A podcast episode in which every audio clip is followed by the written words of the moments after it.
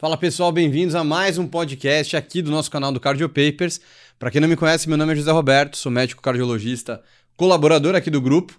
E hoje eu trago mais uma vez aqui um enorme prazer estar de volta aí Rodrigo Kuchelski aí, nosso eletrofisiologista, amigo meu pessoal também, R mais de residência, colegas aí contemporâneos e eletrofisiologista e cardiologista pelo Incor. Rodrigão, faz seu nome aí, comenta aí só, se apresentei pro pessoal que não te acompanhou no outro ainda. E aí, pessoal, um prazer estar aqui novamente. A gente vai discutir um tema palpitante novamente. Eletrizante, eu diria, né? Eletrizante, pronto. Uh, eh, Para quem não me conhece, eu sou Rodrigo Kulchetsky, eu sou eletrologista pelo INCOR, trabalho na equipe do pessoal do INCOR lá, do Dr. Maurício. Uh, também sou estimulista plantio marca-passo, CDI. É, formação no INCOR, no HC e depois no INCOR e formação médica em Curitiba, na UFPR. É um prazer estar aqui com vocês, é, discutindo sobre esse tema extremamente comum, cada vez mais comum das UTIs Brasil afora e pronto-socorro, hein? Perfeito. Então, pessoal, esse tema de hoje que a gente vai falar é de tempestade elétrica no pronto-socorro, né? E agora? Porque, primeiro ponto é, às vezes você já viu alguma tempestade elétrica e não soube reconhecer. Então, Hoje a gente vai dar nome aos bois, a gente vai falar realmente o que é tempestade elétrica, como tratar e como isso aqui vai impactar no cuidado com o seu paciente, sem dúvida nenhuma.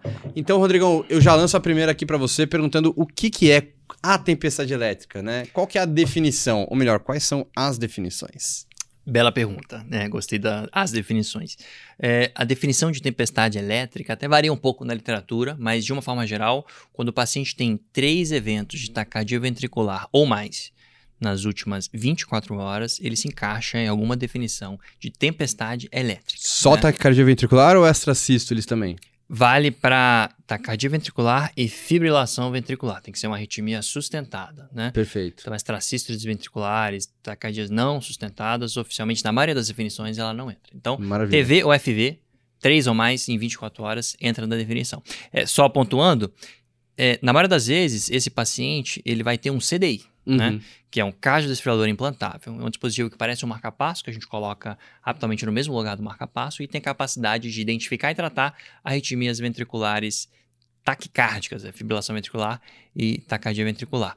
É, então, como na maioria das vezes o paciente vai ter um CDI, existe uma definição mais específica de quem tem CDI, que é basicamente a mesma coisa: três eventos tratados pelo CDI de taquicardias ou fibrilação ventricular nas últimas 24 horas com intervalo de 5 minutos entre elas. Independentemente foi burst ou choque, por exemplo. Pode ser o ATP ou pode ser o choque. Já aproveitando o seu ponto, talvez as pessoas não estejam muito familiarizadas, o CD é um dispositivo que consegue tratar, identificar e tratar arritmias ventriculares sustentadas que o paciente induz na hora por basicamente dois, duas formas. Existe o ATP, o Anti-Tachycardia Pacing, né, que é basicamente uma estimulação ventricular rápida, um pouco mais rápida que a frequência da arritmia e tende a Suprime interromper... ali, né? É, ele interrompe, ele faz um overdrive, su suprime a arritmia e resolve sem dar um choque. E tem outro tipo de, de tratamento que é o choque, uma desfibrilação interna, menor que a energia que a gente faz quando dá um choque externo, né, que é de 200, 150 joules.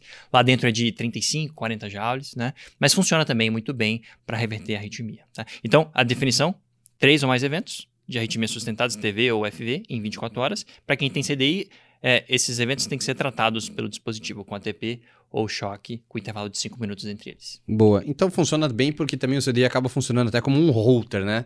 Você consegue resgatar. Não precisa ver o cara tomar os três choques na sua frente, mas se ele sabe que tomou um choque, você vai, interroga o dispositivo e vê que tem teve, tiveram os eventos previamente aí. Exato. O, o, o eletrologista ou o técnico da empresa consegue, dependendo da marca, ele vai lá com o aparelho, identifica, interroga o aparelho. É, todo o aparelho desse CDI, marca-passo, ele funciona como um router eterno, né? Então ele grava aí os eventos que o paciente teve nos últimos anos até eventualmente. Então ele consegue ter um histórico todo e o diagnóstico pode ser até retrospectivo, né? Você é, consegue ver esse que era o ponto. Porque na tempestade elétrica, geralmente o paciente vai chegar na sua frente e você vai ver ele evoluindo com a tempestade elétrica, geralmente se ele não tem CDI. Se ele tem, isso até pode acontecer, mas você também consegue saber se ele teve nas últimas 24 horas. Então, Exato. definição de tempestade elétrica, então, são três choques aí do CDI, três terapias, melhor dizendo, ou três arritmias ventriculares sustentadas nas últimas 24 horas. E, bom, definimos aí. E quando que ocorre essa tempestade elétrica? Uh, quem é o paciente, né? Comenta um pouquinho mais assim. É uma comum, não é tão comum, porque assim, vou te falar sincero, a primeira vez que eu vi isso foi no meu primeiro dia de residência de cardiologia. Eu estava na sala de emergência do pronto-socorro do INCOR quando chegou um paciente com CDI tomando choque do, do CDI. Foram três na minha frente de cara em 15, 20 minutos. Nunca tinha ouvido falar sobre essa entidade. Olha que eu já tinha trabalhado bastante em emergência, então isso é uma coisa que agora eu vejo bastante.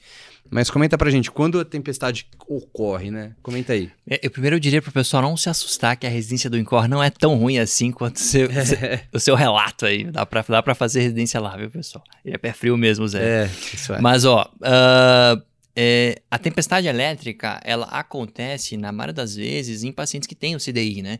É, então, a gente remonta aos pacientes que têm indicação de CDI. Quem são? Os pacientes que têm, é, habitualmente, doença cardíaca estrutural, então teve um infarto prévio, ou tem uma miocardiopatia dilatada, e tem disfunção ventricular na maioria das vezes, fração de ejeção menor que 35%. Ou eventualmente esse paciente tem uma doença cardíaca genética, síndrome de Brugada, QT longo, é, displasia ritmogênica do ventrículo direito, e aí tem lá o CDI com profilaxia primária ou secundária, né? Já, a, isso é importante, inclusive, né? Você pode colocar o CDI em alguém porque ele você quer prevenir o risco de ter uma arritmia sustentada, ou porque o paciente já teve uma vez uma arritmia sustentada, você quer prevenir. Prevenir, digo assim, prevenir a consequência dela, né? Revertê-la se ela acontecer novamente. A gente chama de profilaxia primária ou profilaxia secundária, né? Perfeito. E aí, respondendo a sua pergunta, quando ela ocorre, é, tem um estudo clássico em portadores de CDI que chama MEDIT2, talvez você tenha ouvido falar já as pessoas, né? Um estudo clássico de miocardiopatia isquêmica que comparou o implante ou não de CDI para redução de morte súbita e morte geral nessa população.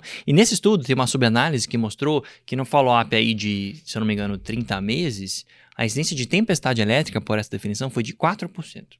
Então, para a profilaxia Boa. primária, a incidência é até que baixa. Uhum. Tem um outro estudo que chama AVID, que é um estudo para profilaxia, desculpa, para profilaxia secundária de CDI em pacientes com, que já tiveram morte súbita abortada, colocar no CDI para prevenir a recorrência. Então, nesse subgrupo de pacientes, no follow-up, se eu não me engano, também de 30 meses ou 23 vezes, não estou lembrado agora, a incidência de tempestade elétrica foi de 20%. Então aí já aumentou aí também. Então começa Porque aí. o cara ó. que já teve mais, já que, teve uma morte súbita abortada, né? Quem nunca teve morte súbita, uns 4% em que dois também anos. não é se, assim, não estamos falando de tomar choque do CDI porque teve uma morte súbita. Estamos falando de três eventos em 24 horas, ou seja, uma incidência relativamente alta num período curto, período curto de é, tempo. É tempestade elétrica, não é choque tempestade elétrica. Então assim, a, a incidência de choque é bem maior, né? No, o, no AVID, por exemplo, até 60% dos pacientes tomavam choque de CDI no follow-up de. Não vou lembrar o tempo. Uhum. Mas é, é, outro departamento. Não é tomar um choque aqui lá, teve uma arritmia aqui e lá. É um paciente que tem três arritmias sequenciais, uma atrás da outra, tomando choque uma atrás do outro. Isso é tempestade elétrica. Caramba. Então, no contexto de prevenção primária, no MEDIT 2 foi uns 4%, e de prevenção secundária chegando a 60%. É, não, 20%. 20%. 60% é os choques. ah, perfeito. Tempestade elétrica é 20%. De qualquer forma, 20% é bastante ainda. Mas você falou 60%, eu vou te dar uma outra estatística. Tem uma estatística com doença de Chagas, profilaxia secundária. Doença uhum. de Chagas talvez sejam doenças mais arritmológicas. Esse valor chega a 58%. Caramba, então quase acertei. É, você chegou perto aí. Mas é porque... Varia de 15% a 58% dependendo da casuística de tempestade elétrica. Isso é uma coisa que a gente vai ver mais no Brasil, né? Então vai a maior casuística vai ser aqui do Brasil mesmo. Vai ver, vai ver porque. Vem gringos pacientes... estudar chagas aqui no Brasil até. Não só por chagas, mas os pacientes estão vivendo mais, os pacientes com infarto estão vivendo mais, a gente está melhorando o tratamento de ciência cardíaca, a gente está colocando mais dispositivo, então isso vai ser cada vez mais comum aí na prática. Perfeito. E aí, Rodrigão, toda tempestade elétrica, ela é igual, assim, tem, a gente já falou, a gente lembra que a gente teve um bate-papo aí sobre extrasístole, sobre TVNS, em que a morfologia ela importa, né? E aqui também quero saber. Então, pô, é uma taquicardia ventricular. Ela pode ser monomórfica, ela pode ser polimórfica, pode ser uma fibrilação ventricular e o dispositivo vai reconhecer e vai dar choque, ou então o paciente vai parar na sua frente e vai necessitar de uma cardioversão, uma desfibrilação. Então, é, toda a tempestade elétrica ela é igual? Tem alguma que vai ser pior? Se tivesse que escolher uma para você não ter, né? Qual que seria? Comenta aí. Ó, é, o primeiro ponto é, primeiro, saber se aquilo de fato é uma arritmia ventricular. Eu já peguei caso em que o paciente estava em tempestade elétrica e era uma taquicardia supraventricular com aberrância recorrente. Uhum. Primeiro ponto, dar o diagnóstico correto. Outro ponto, os pacientes que têm CDI, eles têm, às vezes, fratura de eletrodo, eletrodo que não funciona. Uhum. Eles tomam choque sem ter arritmia, porque o eletrodo está disfuncionante. A gente chama de choque inapropriado, Perfeito. terapia inapropriada. Então, Mas se... até o CDI pode interpretar erroneamente um FA de alta como uma taquicardia Por FA né? de alta, por ruído do eletrodo. Ou seja, Perfeito. o primeiro ponto é realmente é uma arritmia ventricular, então não é uma taquicardia supraventricular, não é um choque inapropriado por fratura, por FA de alta. Pronto, é realmente uma arritmia ventricular. Ok. Nesse subgrupo aqui, de, de fato, tempestades elétricas, faz diferença se é uma taquicardia ventricular monomórfica, uma TV monomórfica, se é fibrilação ventricular ou se é uma TV polimórfica, meio torsades de Poin ou algo do tipo, né? Perfeito. Faz toda a diferença, porque a causa está correlacionada a isso. É, 90% das tempestades elétricas, 80%, 90% são por taquicardia ventricular monomórfica. Uhum. Primeiro ponto. Uma porcentagem menor por fibrilação ventricular e uma porcentagem ainda menor por TV polimórfica tipo torsades, né? Então, como a mais comum é TV monomórfica, é o que você vai ver na maioria das interrogações do CDI e na prática clínica. Você vai ver TV monomórfica, aquela TV que a gente viu clássica aí desde a faculdade, TV. É aquilo lá, é a tempestade elétrica mais comum. Essa é a que você vai é, tratar com, a gente vai ver lá na frente, mas remédio, ablação por catéter e tal. É, é a arritmia que está associada à doença cardíaca estrutural, cicatriz no coração fazendo reentrada, reentrada. Esse é, é o tipo mais comum. Então, paciente pós-infarto do miocárdio, tem um CDI, tomando choque contra do outro. É, se for TV monomórfica, é porque ele tem uma cicatriz que está reentrando toda hora, gerando aquilo ali. Se for uma TV polimórfica, tipo Torsades, aí o cenário muda, porque a Torsades de Poix, para quem não sabe, é aquela TV polimórfica, que tem um padrão clássico de colar de contas, né? vai se torcendo, fica mais retinha. É, esse padrão é típico de síndrome do QT longo, né? seja adquirido ou seja congênito. Né? Então, paciente que tem doenças genéticas como a síndrome do QT longo congênito vai ter esse tipo de TV polimórfica. E quem tem um distúrbio hidroeletrolítico com potássio muito baixo, eventualmente, pode ter esse padrão aí. O tratamento é diferente do paciente que tem TV monomórfica, porque é totalmente diferente. Absolutamente, a ablação por catéter não é indicado, os remédios são diferentes, a meldarona pode piorar. Perfeito. A gente trata do jeito totalmente diferente, né? Então, é uma pergunta importante é essa. E fibrilação ventricular é, já é um cenário mais misto, que pode ser tanto um cenário eh, meio que TV polimórfica, né, com QT longo, pode ser também um cenário degenerando uma TV monomórfica em fibrilação ventricular, mas pode ser também um cenário de isquemia ventricular. A vê, é, quando a gente vê fibrilação ventricular, a gente tem que lembrar muito de doença arterial coronariana aguda, isquemia aguda como causa da tempestade elétrica. O infarto agudo do miocárdio fechou o tronco da coronária esquerda, é muito comum a arritmia ventricular, né? Eventualmente pode ser um cenário de tempestade elétrica por TV monomórfica e também por fibrilação ventricular com frequência esse cenário. Então, o tipo que você vê lá vai fazer diferença, porque a etiologia muda e o tratamento muda. Então, fiquei só na dúvida aqui que isquemia aguda, então, pode dar ambos, pode dar tanto FV quanto TV monomórfica. Pode, porém, é o seguinte, essa é uma pergunta polêmica demais, né? É um cenário muito comum, até puxando a, o assunto, é um paciente que está lá na UTI ou no pronto-socorro, tem uma TV seja ele tem o CDI ou não, se tem um choque ou não, etc. E a troponina tá alta, você acha. A primeira pergunta que todo mundo tem, ó, vamos fazer um CAT de urgência, esse paciente está infartando. Alto lá, como é que funciona, né? Primeiro assim, estatisticamente falando, uma TV monomórfica não é causada por um infarto na, na grossa maioria das vezes. Essa que é a verdade, né? Então, existe um cenário em que isso é menos verdade, que é no supra de ST. Então, se você tem um infarto com supra de ST, eventualmente dá para fazer uma reentrada funcional na hora, na borda da área de infarto e fazer uma TV monomórfica. Mas, de uma forma geral, se você reverte a arritmia e não está suprado, 90% para mais das vezes não vai ter um infarto agudo justificando aquela arritmia. E se o contrário, o paciente tem uma cicatriz, essa cicatriz gerou arritmia, a arritmia aumentou a demanda de oxigênio no miocárdio, fez um infarto tipo 2, aumentou a troponina. Perfeito. Essa que é a verdade. Tem que tomar cuidado porque é muito comum as pessoas terem um racional diferente, né? É, achar que a TV é causada por infarto, você faz um CAT, tem uma lesão numa CD de 70%, você trata e dá alta para o paciente achando que o problema está resolvido. Ele volta em um mês. Ou não volta. Com nova tempestade elétrica ou não volta. Se ele tiver CDI, é, é esperado que ele volte. É. Então, como é que funciona? É uma pergunta difícil na maioria das vezes, mas é, de uma forma geral, a isquemia aguda não causa arritmia monomórfica, mas ela pode gerar uma extrasístole que se tiver ainda mais entrada. Um, e se tiver um não, substrato, se já tiver um né? substrato de um infarto prévio. Então o paciente infartou há 10 anos atrás, tem um CDI, infartou de novo agora, está com um monte de arritmia extrasístole. Pode ser, ele tem a TV, tem a extrasístole, mas o trigger foi talvez alguma coisa mais aguda. Então por isso que na maioria das vezes faz sentido você fazer alguma avaliação de isquemia nesses pacientes com doença cardíaca estrutural e tempestade elétrica. Mas saiba interpretar. Na maioria das vezes não vai ser um quadro agudo de infarto justificando. O problema está mais embaixo, já é galera, é antigo. Galera põe muita culpa no infarto, né? Síncope e infarto também é um tema polêmico, né? Vixe, mano. mas a gente fala depois. Bom, mas a gente já ia comentar esse da arritmia ventricular mais para frente, mas já comentamos agora, que eu acho que vale muito a pena também. É, então a gente entendeu que não é igual, né? Então todas. Cada uma vai ter que ter uma abordagem diferente, mais ou menos como nas extracístoles também, que a gente acaba levando mais em consideração. É, e aí, Rodrigão, a abordagem no pronto-socorro, né? Como que ela vai ser? A gente vai fazer a investigação inicial dela como? O paciente chegou, depois a gente comenta da estabilização, mas assim, é, qual que é o kit básico aí? Como é que eu vou dar sequência nessa investigação, nessa abordagem sindrômica no PS? pedir exame, eco, o que, que eu vou pedir? Vamos lá. É, assim, como você bem falou, é, o primeiro ponto é, nesse cenário, esses pacientes são muito graves, né?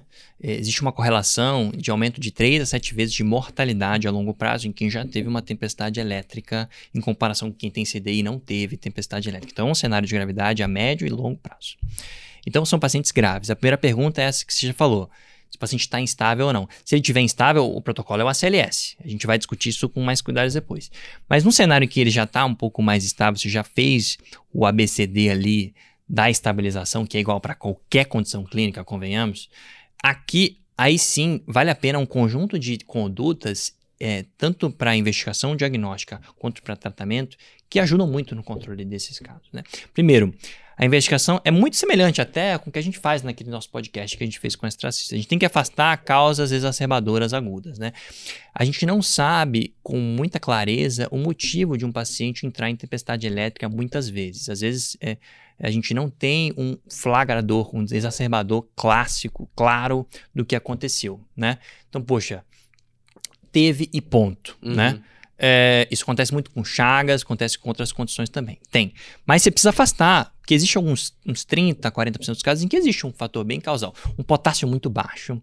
É, potássio muito baixo aumenta a chance de extracestos ventriculares, que pode trigar arritmias ventriculares, assim como uma isquemia aguda, né, um infarto novo, tipo 1.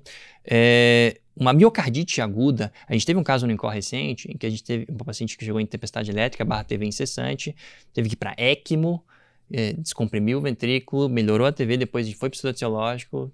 Então, assim, eventualmente, é, suporte hemodinâmico numa disfunção ventricular aguda também é uma opção para você tirar o exacerbador agudo da jogada. E se descompensar na classe funcional 4, aumenta a chance de o cara ter uma tempestade elétrica. Então, entra na jogada de subs eletrolíticos, tireoide, isquemia aguda é, e ser descompensada aguda. Isso aí a gente tem que compensar. Ponto. Uhum. Isso é, se não é causal, é certamente um exacerbador. Então, o protocolo é igual para todo mundo. Chegou em tempestade elétrica, tem que ter exame de sangue com todos os eletrólitos, é, perfil hemodinâmico aí, gaso, venosa com lactato, é, troponina BNP para ver o grau de descompensação da IC eventualmente, ou então clinicamente CV. Tireoide. É, tireoide e isquemia com troponina, a gente já falou. Então, é, isso tem que ter para todo mundo, porque você tem que tratar isso e tratar rápido, né? Se não for a causa, vai piorar, você trata em todo mundo, ponto, tá? Primeiro ponto. É, e aí, veja, tirou esses exacerbadores agudos, né? Aí sim tem um conjunto de coisas que a gente faz para tratar as arritmias ventriculares na tempestade elétrica. E aí sim, aqui começa, olha, a fazer sentido o tipo, como a gente falou, né? Como 90% das vezes vai ser uma TV monomórfica, o tratamento na maioria das vezes ele envolve, a gente, quando você vai ler no livro a respeito de tempestade elétrica, às vezes ele não faz uma diferenciação tão clara do subtipo, ele está falando desse aqui, que é o mais comum, 90%.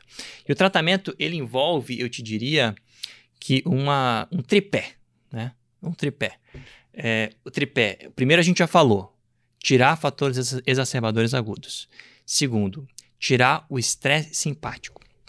Tem estudo com cachorro que mostrou, é, eles fecharam a DA de um cachorro e colocaram o eletrodo no gânglio simpático aqui do cachorrinho. E eles viram que existe uma atividade simpática exacerbada no gânglio simpático em 15 segundos antes de desencadear uma fibrilação ventricular. Existe essa correlação temporal. Então, é, existe um estresse simpático exacerbado na tempestade elétrica, que é um ciclo vicioso. O paciente está nervoso porque toma choque, fica mais nervoso, uhum. mais simpático, você precisa cortar esse ciclo, né? Você pode cortar esse ciclo basicamente de três formas, né? Usando um bloqueador simpático, beta-bloqueador. Você pode fazer um bloqueio simpático, fazer um bloqueio anestésico simpático, ou a simpatectomia cirúrgica, na maioria das vezes, um cenário mais eletivo, né? É, e você pode sedar o paciente. Você Perfeito. pode sedar, fazer um.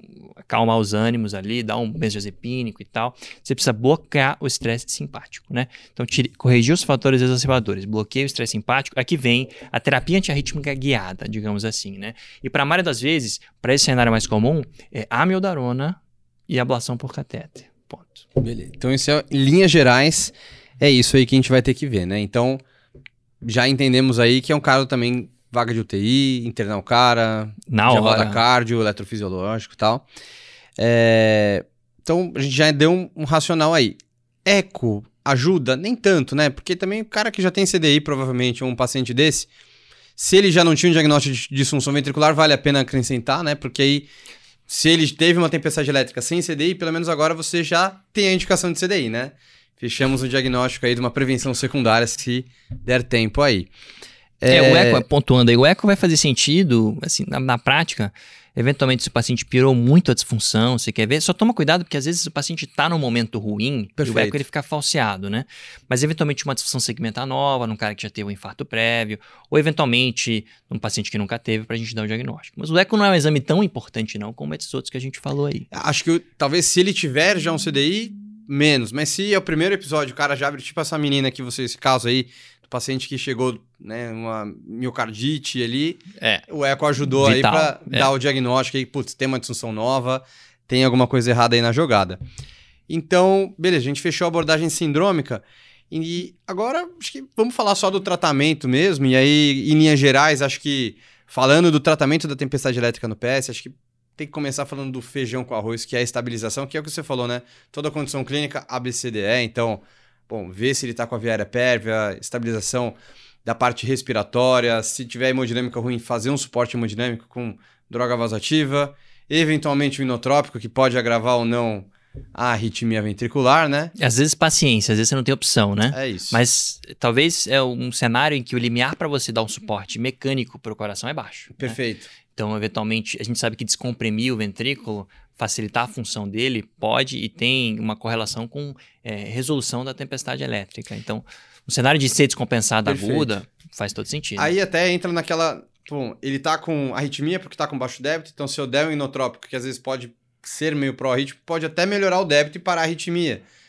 É um paralelo do que a gente via, pelo menos eu pensava isso na clínica médica, tipo, o paciente com DPOC está taquicárdico porque ele está descompensado mas você precisa dar um beta-2 agonista para ele melhorar a broncodilatação e melhorar o quadro clínico. Então, às vezes, você dá um beta-agonista, um salbutamol afim, ele fica menos taquicárdico porque você resolve o problema dele. Então, eventualmente, alguma coisa... Gostei, é uma ótima comparação, é isso Perfeito. mesmo. É isso que a gente vê. E, então, estabilização clínica feijão com arroz, então, você viu a arritmia... Pô, então pense, né? Uma TV monomórfica, tem que pensar, então, fazer um antiarrítmico a partir do momento que o paciente estiver estável. Se ele estiver instável, protocolo da CLS, cardioversão elétrica sincronizada. Se ele estiver estável nesse quadro da TV, considerar então fazer o nosso principal antiarrítmico EV, que é a amildarona. Exceto se ele tiver então um QT longo aí. Mas aí na hora, uma TV monomórfica sem eletro de base fica difícil. É por isso a importância de a gente identificar o subtipo de tempestade elétrica, né?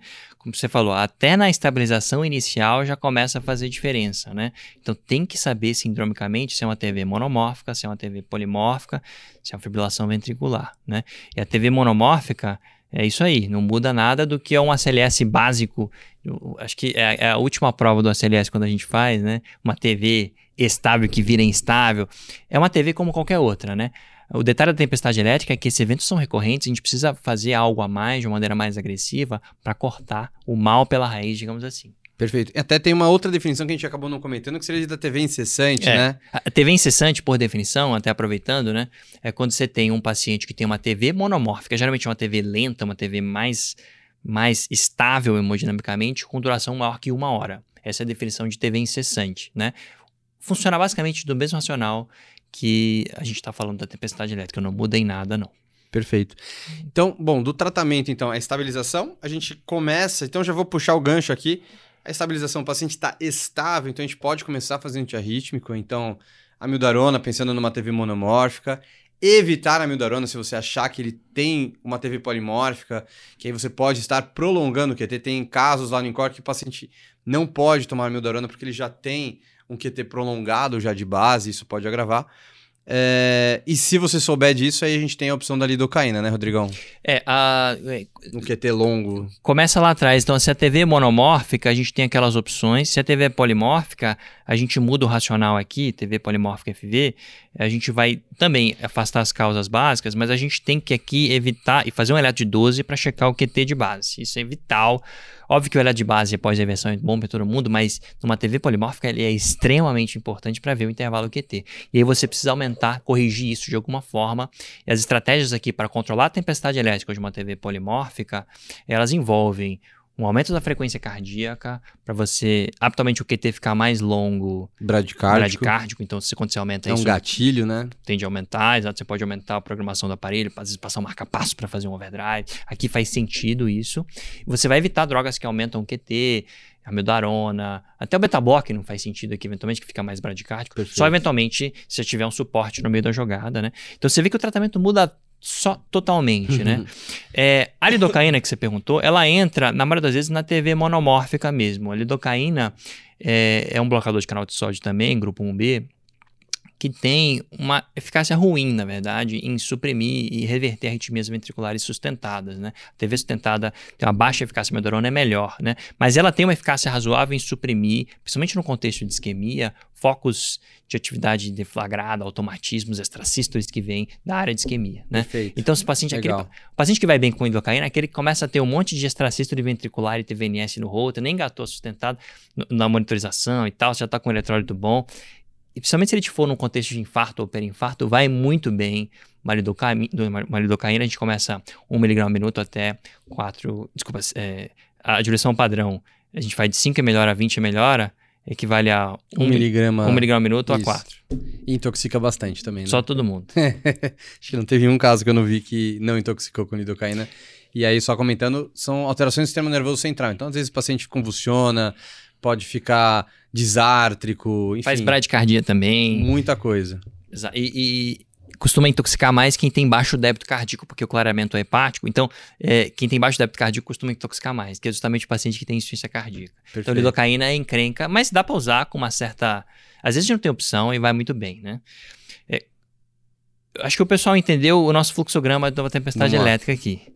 O tratamento inicial envolve é, estabilização, como você falou, ABCD, de qualquer outro cenário. Está estável ou instável, né? Instável cardioverte e segue o fluxo do ACLS. Se o paciente está em TV na hora, a gente vai continuar no fluxo do ACLS, TV monomórfica estável amiodarona, instável choque. For parada cardíaca, é protocolo de PCR, né?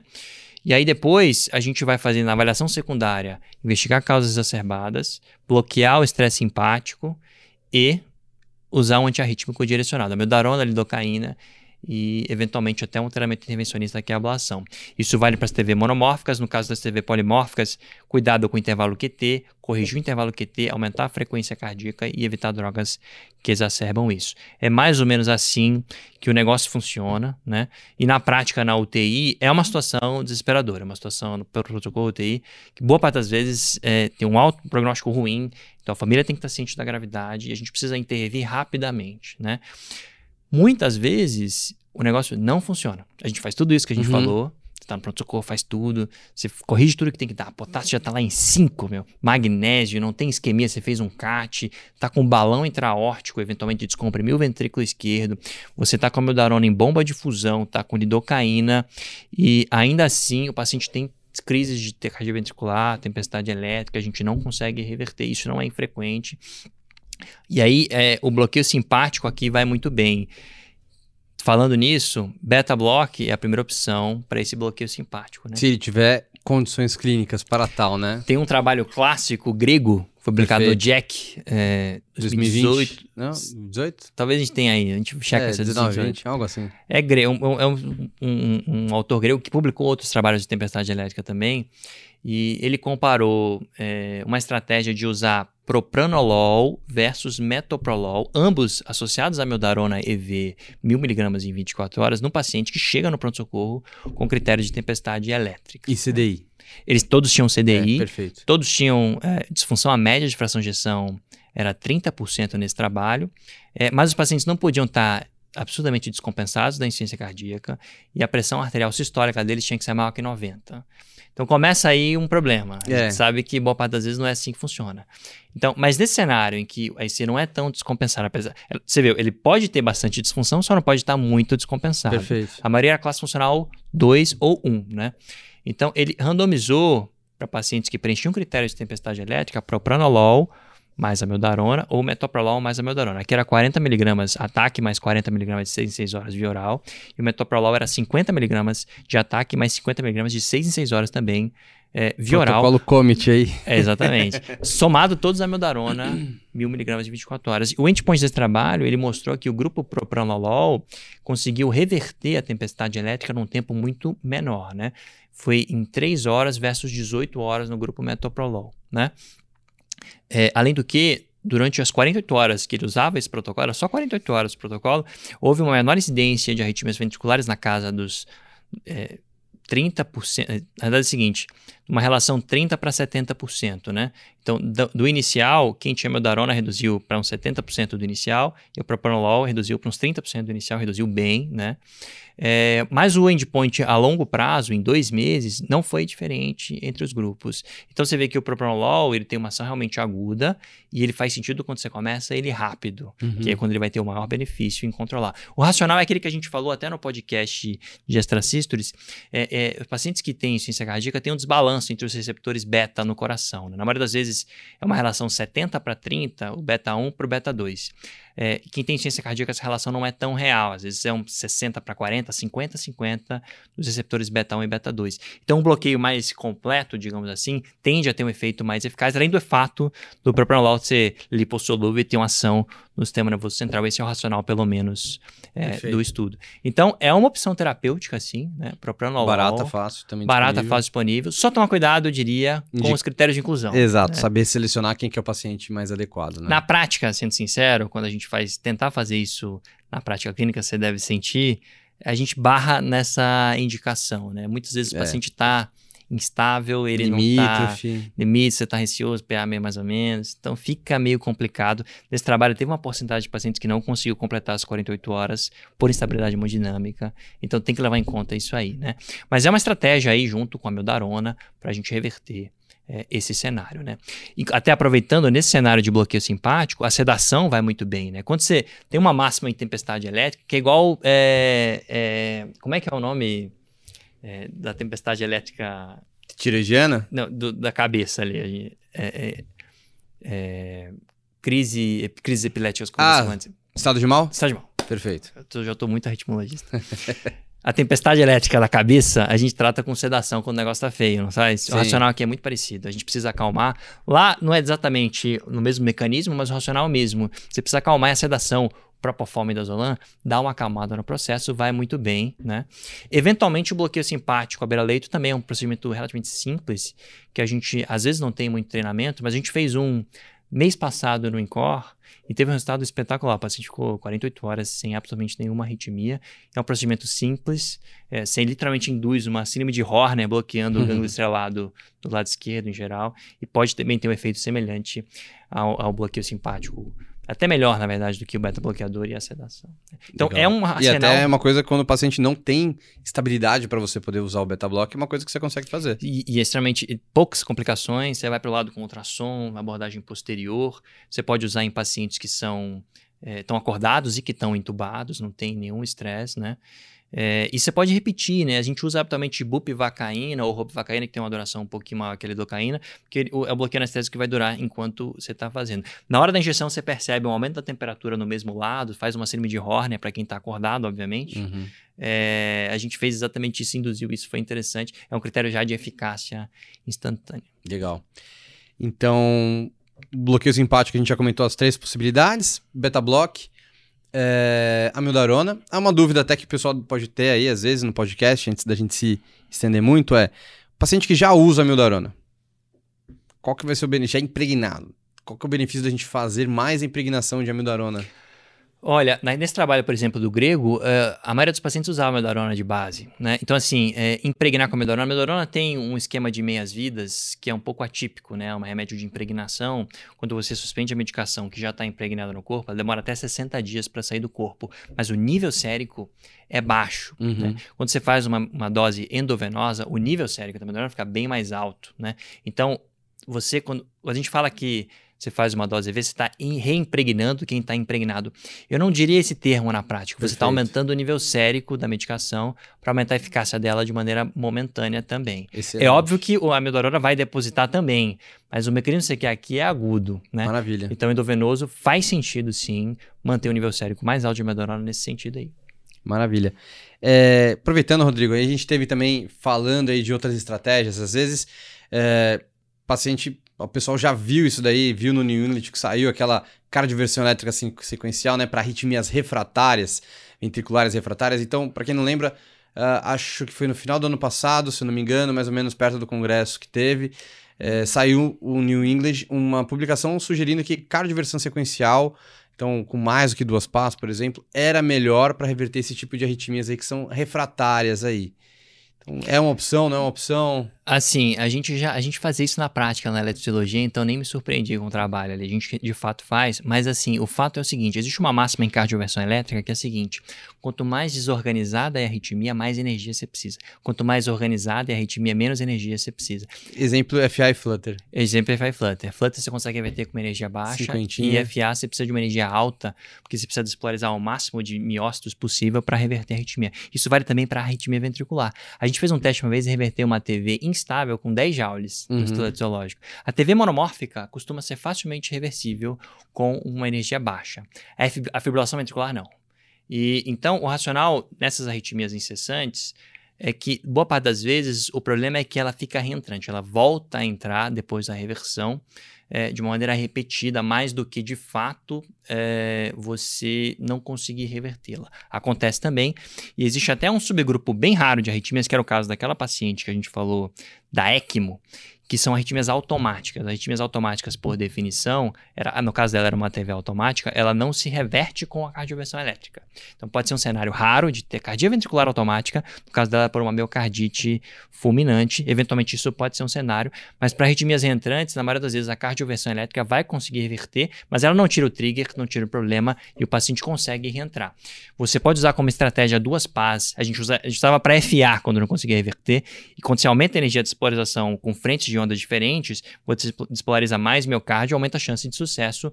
Isso faz sentido para arritmias, principalmente arritmias é, desorganizadas, FV na parada, eventualmente.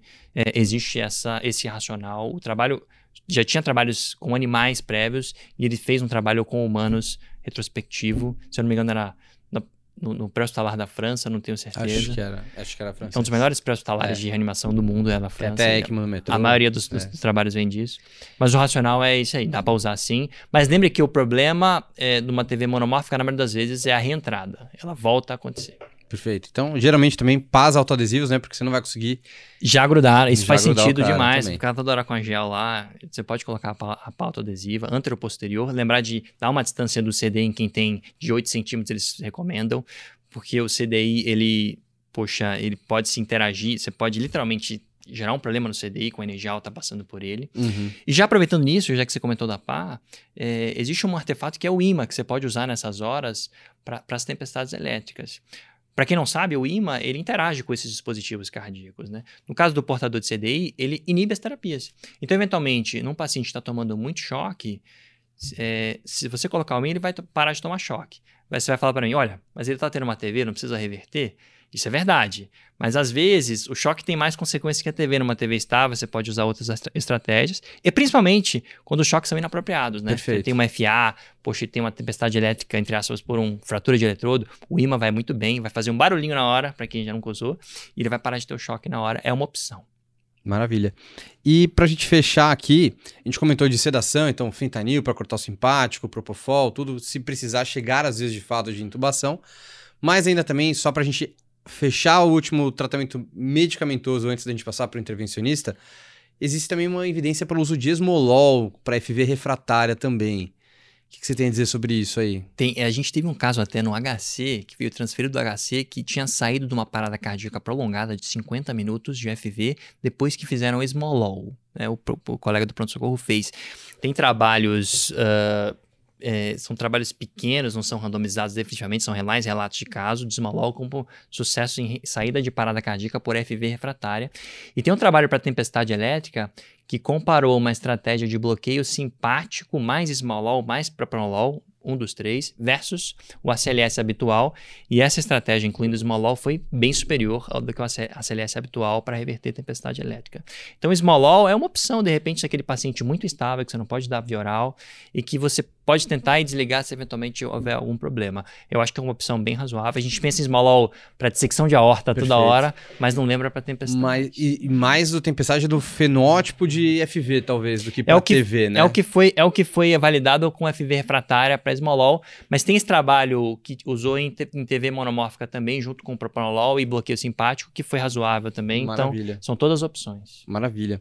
E agora, para a gente fechar o bloqueio intervencionista, você já comentou, então, no bloqueio do gangue estrelado, né? Bloqueio simpático do gangue estrelado, é, a beira-leito. Já comentou do overdrive. É, e do suporte hemodinâmico para a gente descomprimir e ECMO, né? Também, né?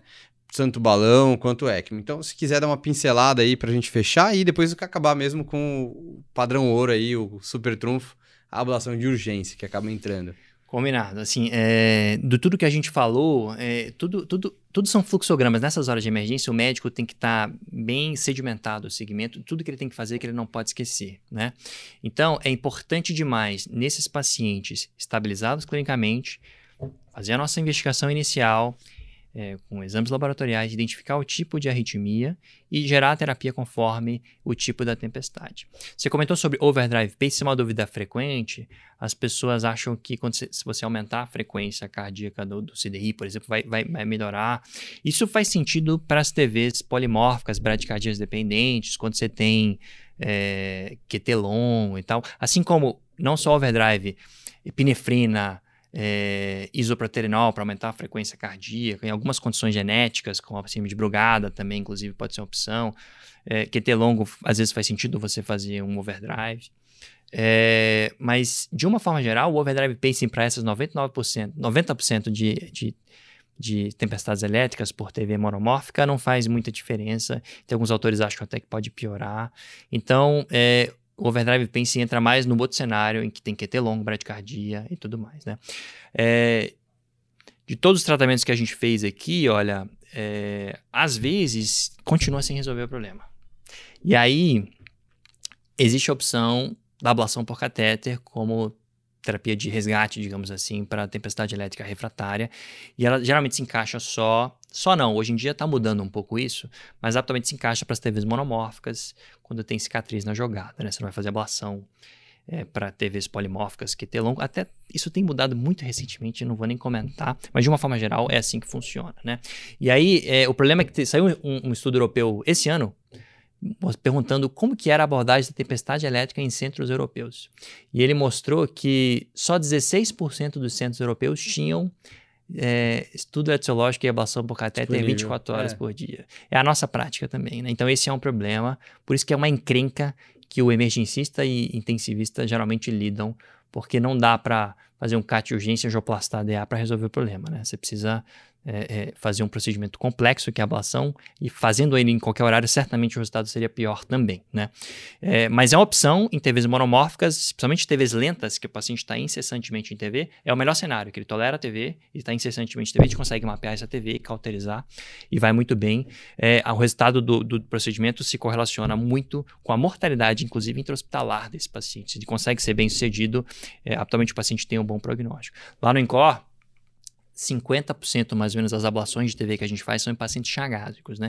E a gente fez uma casuística com tempestade elétrica que tem resultados é, com prognóstico ruim, dependendo do resultado do procedimento, inclusive. Procedimentos que complicaram, o paciente faz parada cardíaca dentro do procedimento e tal, o prognóstico é muito ruim.